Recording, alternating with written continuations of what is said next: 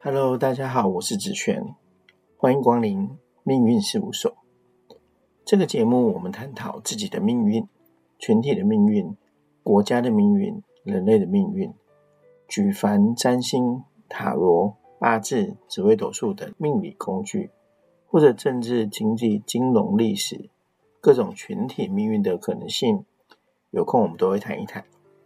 我们的命运是怎么造成的呢？命运有其逻辑。有其思考方针，有其发展趋势，一切就像老子说的：“人法地，地法天，天法道，道法自然。”人的成功或失败不是偶然，感情的悲喜剧也有其个性和因缘而成。这就是亚里士多德说的“性格决定命运”。今天我们来聊聊一本书，叫《外遇不用翻译》。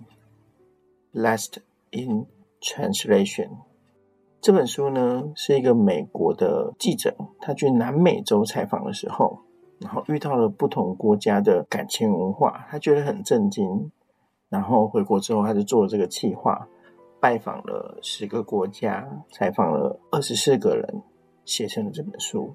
大概就有点像是各国外遇文化或态度之介绍。我想，我对这件事情的兴趣来自于身为一个智商师，经常要处理感情或是婚姻的问题，也可能是因为我占星盘里面我的土星就是我的人生功课就在爱情的宫位，所以我总是要把这件事情想通，才能够好好的帮助我自己，帮助来到我面前的智商者。那么，来介绍这本书在讲什么吧。这个作者呢，他就到了南美洲，然后去采访一个富商。那个富商呢，觉得她很漂亮吧，然后就提出了一种可能想要包养她的想法，然后就觉得非常的丢脸，并且觉得你在羞辱我，所以呢，他就很生气的跟他南美洲的姐妹们说：“想不到居然那些姐妹们说你怎么这么的不识抬举呢？对方只是提出了一种邀请啊。”如果你不要就不要嘛，没有人会觉得丢脸的。他突然觉得是不是自己大惊小怪了，还是他太以美国的文化作为根本的思考，所以觉得这个南美洲的想法太过分了。所以他回美国之后，他就想着去采访世界各国不同的外语文化，或是说人们对外语的想法。那我先说一下结论。其实看完这个国家每个人。对外遇的想法之后，你会发现，对外遇的态度其实是来自于文化的影响，有时候甚至来自于电影的影响，它不来自于我们根深蒂固本来拥有的性格，或者说我们不一定拥有那些性格，所以才会呈现出各地区的人对外遇的想法有不同的做法。让我们从美国谈起吧。美国其实是外遇侵杀率最高的国家。原因不是因为他们嫉恶如仇，而是因为他们有枪，所以就会导致他们一不小心就失控，然后就把人家打死。在台湾呢也会失控，但是顶多就拿拳头打来打去吧，就顶多拿个锅盖好了。啊，严重一点拿刀子，但是毕竟跟枪的杀伤力比还是小很多，所以情杀率没有美国这么严重。那么美国人对于感情的观点？都会在电影里面看到，其实好像没有这么的严重啊。那为什么他们的情杀率这么高？这是源自于他们的宗教，他们信仰天主教或基督教，对于婚姻的忠贞度是非常要求。但是还没有结婚之前，你可以随便玩；结了婚，我们在上帝面前发了誓，你就不能够在外面再找别人。否则你就是背叛了上帝，背叛了我。那么我杀死你还情有可原呢？这是美国人的想法，这个跟我们台湾人的想法也很类似，就是外遇零容忍嘛。不过我们对于外遇的接受度还是比美国高，很多人还是会倾向于忍耐或是沟通，然后早期一点的人们还选择。呃，哭泣或是跟姐妹们抱怨就算了。那么，如果是在韩国，也是这样子吧？你看那种韩国的外遇电影，也是啊，非常的委屈，然后充满了眼泪。但其实这个作者并没有采访台湾，他去采访了中国。中国呢是很有趣的，就是它是一个全世界唯一拥有二奶文化的国家。所谓二奶啊，它比较像是中国古典中的妾，也就是它是拥有地位的，虽然它没有一个正统的身份。但或许一个富商，他可能在上海有家有公司，但是他在深圳有工厂。那他深圳有工厂，总是要有人管嘛，所以他就把这个工厂呢交给他的另外一个枕边的。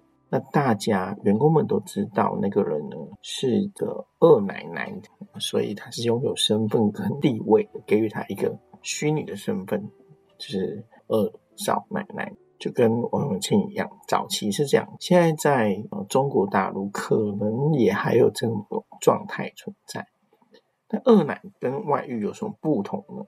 它有一个根本性的不同，是除了权力的拥有之外，它可能可以拥有钱啊、房子，甚至底下人的尊重之外，他在一开始追求的过程中，这个。二奶就会完全清楚知道男方是有老婆的，而且跟欧美对于外遇的时候的说辞不同，也就是这个富商一定会告诉他说：“我有一个很好的老婆，但是呢，我的工厂也需要人家雇，所以如果你愿意的话，我也可以一并照顾你。”因此，这个二奶会完全知道自己。的身份地位，还有能够承担的东西是什么？那欧美是怎么做？他们就是会抱怨自己的老婆不好啊，很冷漠啊，感情不好啊，所以他们才要外遇，替自己找好了这个下台阶的理由。相对来讲，中国的二奶文化就比较有担当能力，这个很有趣吧？或许你们不这么想，不过这个在那本书里面所提到的概念，我觉得真的是同我有另外一种想法。那么，当然，所有的感情文化中最开放的是法国，他还是去了。那法国的那个段落，我记忆很深刻。里面提到说，如果在一个办公室里面有一对男女，他们结婚的了，然后他们各自却在一场晚宴上面爱上了对方，那么办公室的同事们。会为他们鼓掌，因为在婚姻之后还能遇到爱情，是多么难得的事情啊！这真的是让我很惊讶的一个想法。我觉得我在法国留过学的朋友，好像也真的有这个文化概念存在。对法国人来说，婚姻是婚姻，嫁接于两个人的门当户对或是互相的需求。但是如果没有结婚的需要，或是对等性实在太差，那么同居也可以；真的同居也不行，那么交往就好了。爱情不等于一定要在一起，也没有一定要结婚。那么结婚之后你爱上了别人，也不代表就是要离婚。甚至有些丈夫或妻子是知道另外一半还有男朋友的，或他们会讨论这件事情。然后他们会一起商议说，比如说，可能我不喜欢爬山，那你喜欢爬山，所有个男朋友陪着你去爬山，好像也不错。他们会去分工他们的生活状态，那个占有欲的不同，是让我觉得很惊讶的。也或许法国人才更懂得婚姻中的爱不是占有。尊重并且协调双方可以经营婚姻最好的方式。那么，就算你偶尔有别人或者有好的朋友、异性朋友陪你出去玩，那么我想这也不是什么严重的事情，这是很特别的想法。那么，我们再把镜头转回我们最熟悉的日本。日本呢，是一个不太贩卖双人床的国家。他们在结婚生小孩之后，几乎夫妻两个人。就不行房了。他们各自有各自要忙的事情。男人其实不能够太早回到家，因为会显得你工作太闲是没用的人。那男人在晚上无聊、孤独、寂寞的时候，就去找妈妈桑聊天，也可能是去一些澡堂搓背。当然，也还有性文化的产业。那么各位也知道，日本有鸭王文化。那么对他们来讲，婚姻是婚姻，但婚姻有很多的压力，不应该跟对方抱怨，因为大家都很忙，大家都很辛苦。那么你有另外的需求，你可以另外处理。只要不影响我们婚姻的本质，那么外面的生活是不值得干预的。